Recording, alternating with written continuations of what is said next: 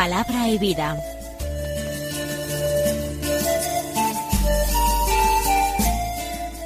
Con el padre Manuel Horta, desde Sevilla.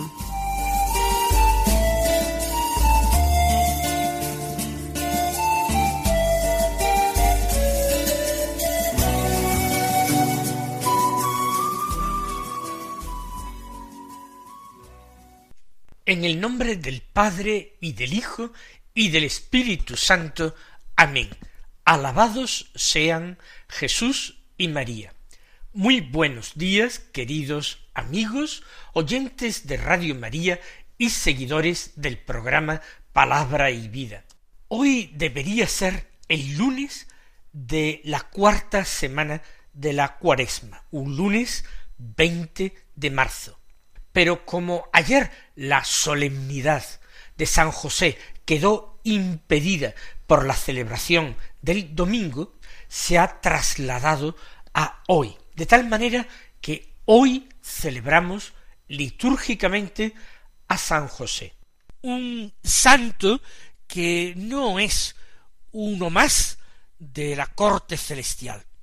Su vocación, como la de la Santísima Virgen, fue una vocación única, irrepetible, absolutamente irrepetible. Dios puso en sus manos, confió a su custodia los tesoros más grandes del cielo, los tesoros más grandes que el mismo Dios tenía. Su Hijo único, el amado del Padre en el cual Él tiene todas sus complacencias, la Inmaculada Virgen María, llamada, destinada a ser Madre de los hombres y Reina del cielo. La Virgen María, a quien veneran como Reina los mismos ángeles. Por tanto, oh José es custodio del niño Jesús y guardián y mayordomo de la casa de Dios. José dio nombre y dio un una genealogía a Jesús. Entroncó a Jesús en la historia de los hombres y lo hizo hijo de David, hijo de Abraham. Además, Jesús fue conocido a veces con ese nombre de Jesús ben Joseph, es decir, Jesús el hijo de José. Hoy, este lunes, es un día de precepto, un día de obligación de ir a misa, aunque sea un día laborable. Vamos a hacer el esfuerzo, aunque estemos trabajando, de encontrar un momento, un tiempo, a la hora que sea, para poder participar en la Santa Misa. Vamos a escuchar la palabra de Dios que se proclama en la liturgia de la misa del día. Hay una doble posibilidad. Se puede elegir o bien un texto de San Mateo, capítulo primero, versículos 16, 18 al 21 y 24, o bien del Evangelio según San Lucas, el capítulo segundo, versículos 41 al 51. Vamos a tomar en esta ocasión la segunda posibilidad, el Evangelio de San Lucas. Nos dice así, los padres de Jesús solían ir cada año a Jerusalén por las fiestas de Pascua. Cuando Jesús cumplió doce años, subieron a la fiesta según la costumbre, y cuando terminó, se volvieron. Pero el niño Jesús se quedó en Jerusalén sin que lo supieran sus padres. Estos, creyendo que estaba en la caravana, hicieron una jornada y se pusieron a buscarlo entre los parientes y conocidos. Al no encontrarlo, se volvieron a Jerusalén en su busca. A los tres días lo encontraron en el templo, sentado en medio de los maestros, escuchándolos y haciéndoles preguntas. Todos los que le oían quedaban asombrados de su talento y de las respuestas que daba. Al verlo se quedaron atónitos, y le dijo su madre Hijo, ¿por qué nos has tratado así? Mira que tu padre y yo te buscábamos angustiados. Él les contestó ¿Por qué me buscabais? ¿No sabíais que yo debía estar en la casa de mi padre? Pero ellos no comprendieron lo que quería decir. Él bajó con ellos a Nazaret y siguió bajo su autoridad. Vamos a tratar de imaginarnos esta historia extraordinaria, esta historia encantadora, llena de enseñanzas y que habla de un momento en la vida de Jesús totalmente desconocido para nosotros, porque desde su nacimiento y desde el regreso de Egipto no sabemos nada más de la Sagrada Familia hasta que Jesús comienza su vida pública y ya ha muerto José y Jesús es un hombre de unos treinta o treinta y pico años. Solían ir cada año a Jerusalén para las fiestas de Pascua. Esto hacían las personas más piadosas. Siempre que se podía, no era estrictamente obligatorio. Hubiera sido por lo demás imposible reunir a todo el país al mismo tiempo en la capital. Ya las aglomeraciones eran extraordinarias.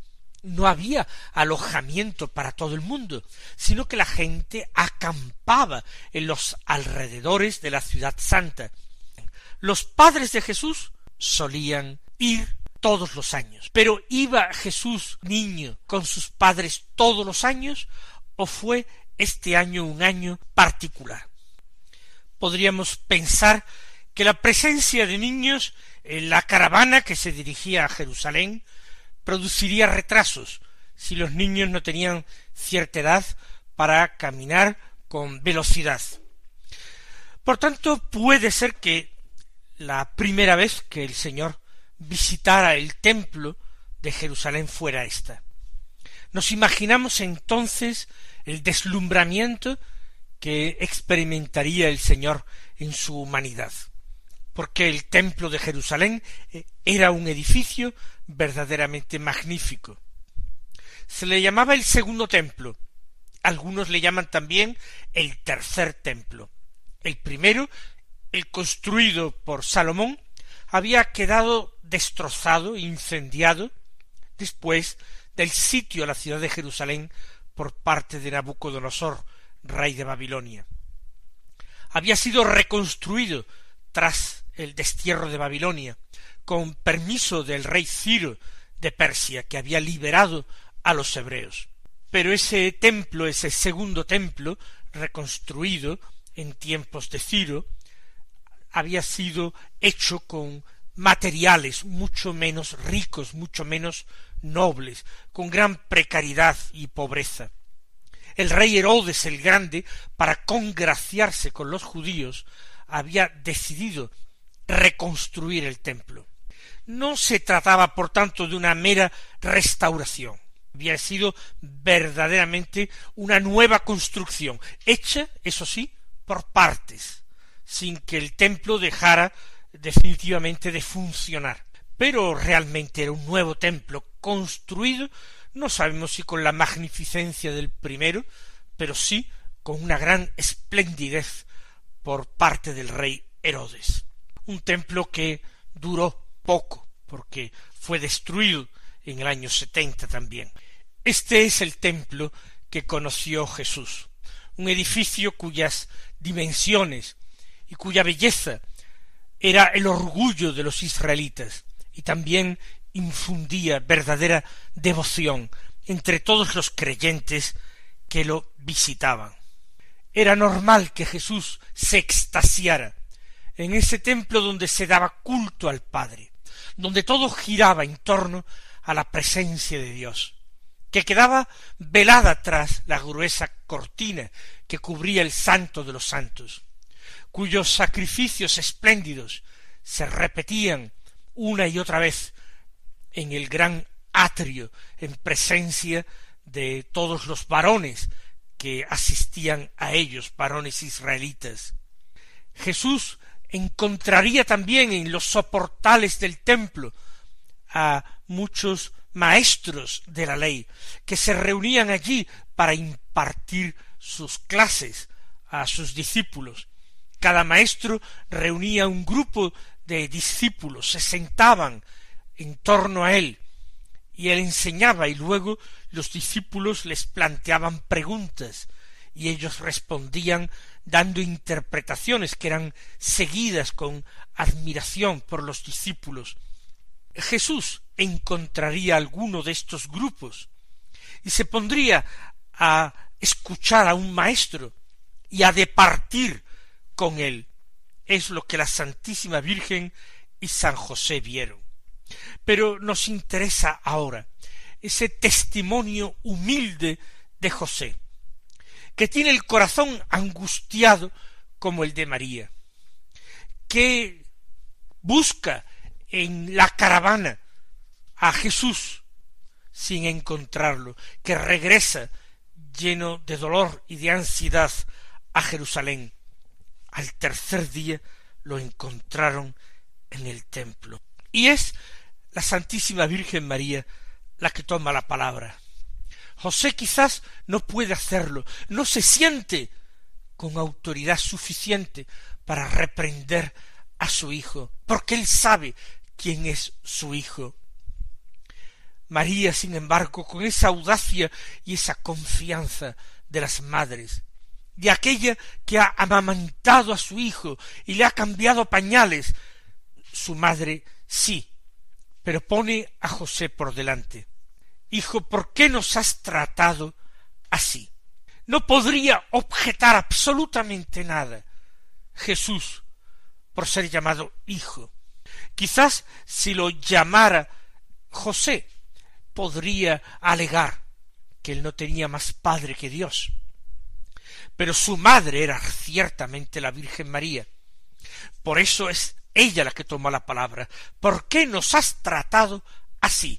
Ambos a José y a ella. Ambos han sufrido, ambos han buscado y caminado. Tu padre y yo, continúa diciendo, te buscábamos angustiados. Extraordinaria revelación del corazón de María, pero también del corazón de José. José desde el silencio, María desde esa pregunta sorprendida ante el misterio de Dios, pregunta semejante a la realizada en el momento de la anunciación. ¿Cómo será eso? Pues no conozco a varón.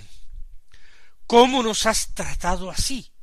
Cuando tu padre y yo te buscábamos angustiados. Y en ambos casos la Virgen obtiene respuestas.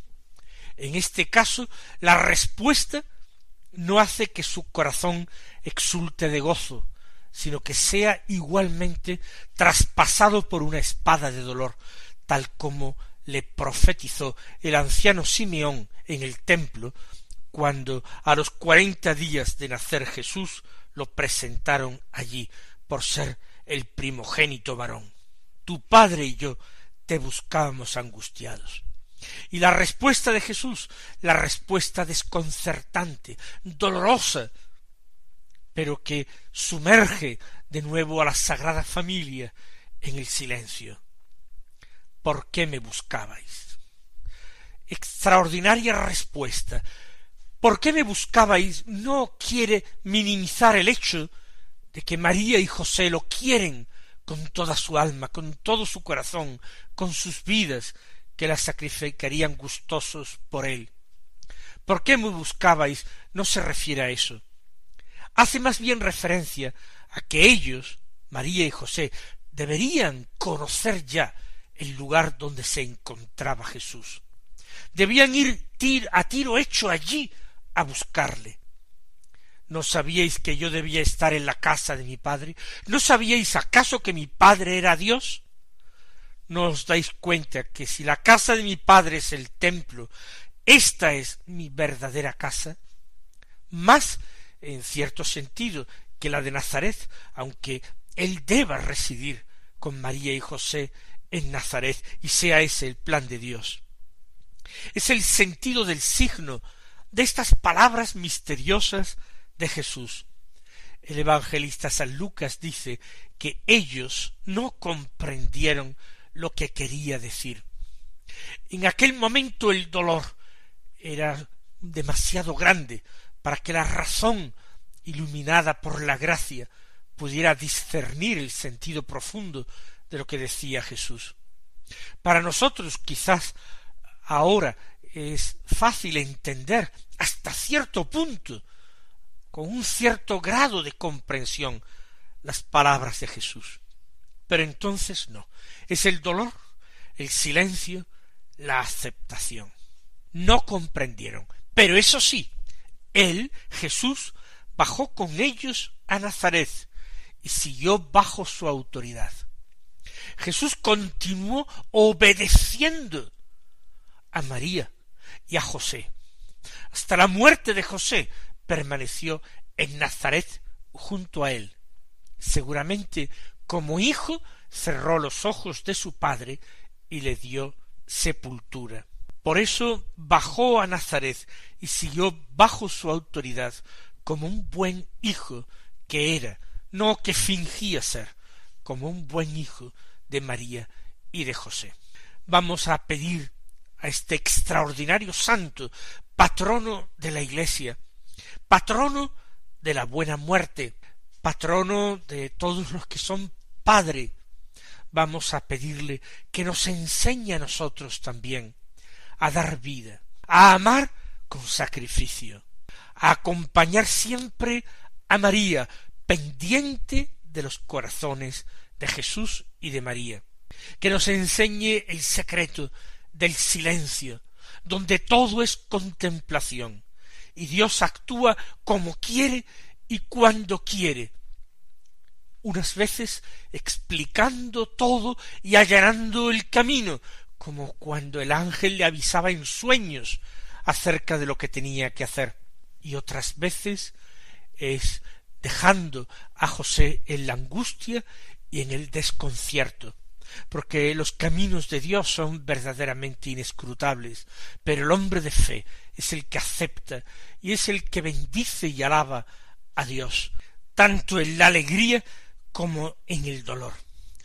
Vamos a pedirle a José que sea nuestro patrono, que sea nuestro intercesor, que sea nuestro maestro de vida interior.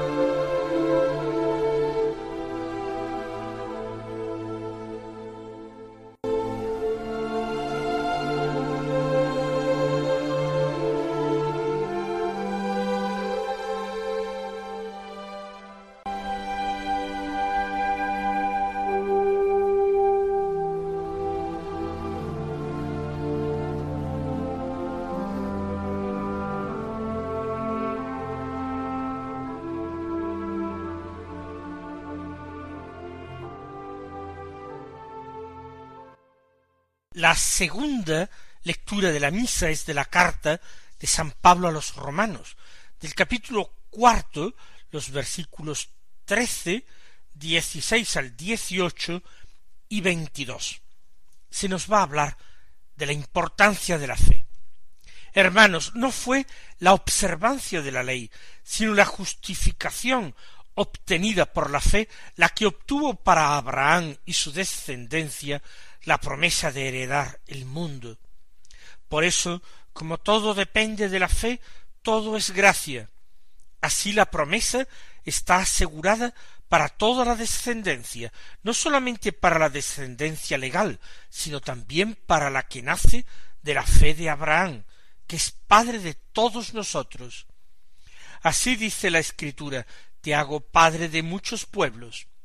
Al encontrarse con el Dios que da vida a los muertos y llama a la existencia lo que no existe, Abraham creyó.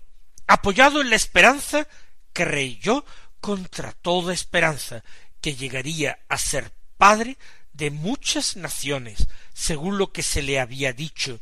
Así será tu descendencia, por lo cual le valió la justificación. Estas palabras de Pablo, que tienen eh, distintos niveles de lectura, por supuesto, pueden aplicarse perfectamente a San José. Por una parte, se pone el ejemplo de Abraham, el hombre justo, el hombre de fe. Abraham no tenía la ley, no había sido dada la ley aún, le sería dada al pueblo de Israel por medio de Moisés. Quedaban siglos. Pero Abraham se fió de Dios, creyó las promesas que Dios le hizo, y eso que parecían fantásticas, irrealizables, exageradas quizás, pero las creyó, se fió de quien le hacía las promesas. Y así como dice al final San Pablo en este texto, eso le valió la justificación. Por eso dice Pablo, todo depende de la fe, todo depende del fiarse de Dios, todo es gracia, porque Dios es el que realiza la obra, y lo que depende del hombre es aceptar la obra de Dios, las promesas de Dios, la palabra de Dios. La promesa, dice Pablo, está asegurada para toda la descendencia de Abraham. No sólo la descendencia legal, la descendencia según la carne, estrictamente el pueblo hebreo, que se supone descender todo él de Abraham, sino también esa otra descendencia espiritual. Los creyentes son hijos de Abraham porque Abraham es padre de todos los creyentes. Dice Pablo, padre de todos nosotros. Y escribe esta carta a la comunidad de Roma, donde había cristianos de origen hebreo, pero había también cristianos de origen gentil. Abraham creyó al encontrarse con ese Dios que da vida a los muertos, que llama a la existencia lo que no existe, es el Dios creador, y apoyado en la esperanza, creyó que llegaría a ser padre de muchas naciones, según se le había dicho, así será tu descendencia. Pues bien, José es verdadero hijo de Abraham. José es también el hombre de fe, el hombre que vive fiado de las promesas de Dios. El ángel ya le había revelado que la criatura que llevaba María en su seno venía del Espíritu Santo, que esto eran planes de Dios, y esta promesa también desbordaba con mucho lo que un hombre normal podía creer. Pero José estaba preparado por una gracia que se había derramado en su corazón para hacerlo capaz de una vocación singular, extraordinaria. Vamos a pedirle de nuevo que sea nuestro intercesor, nuestro mediador, nuestro abogado. Que el Señor os colme de bendiciones y hasta mañana si Dios quiere.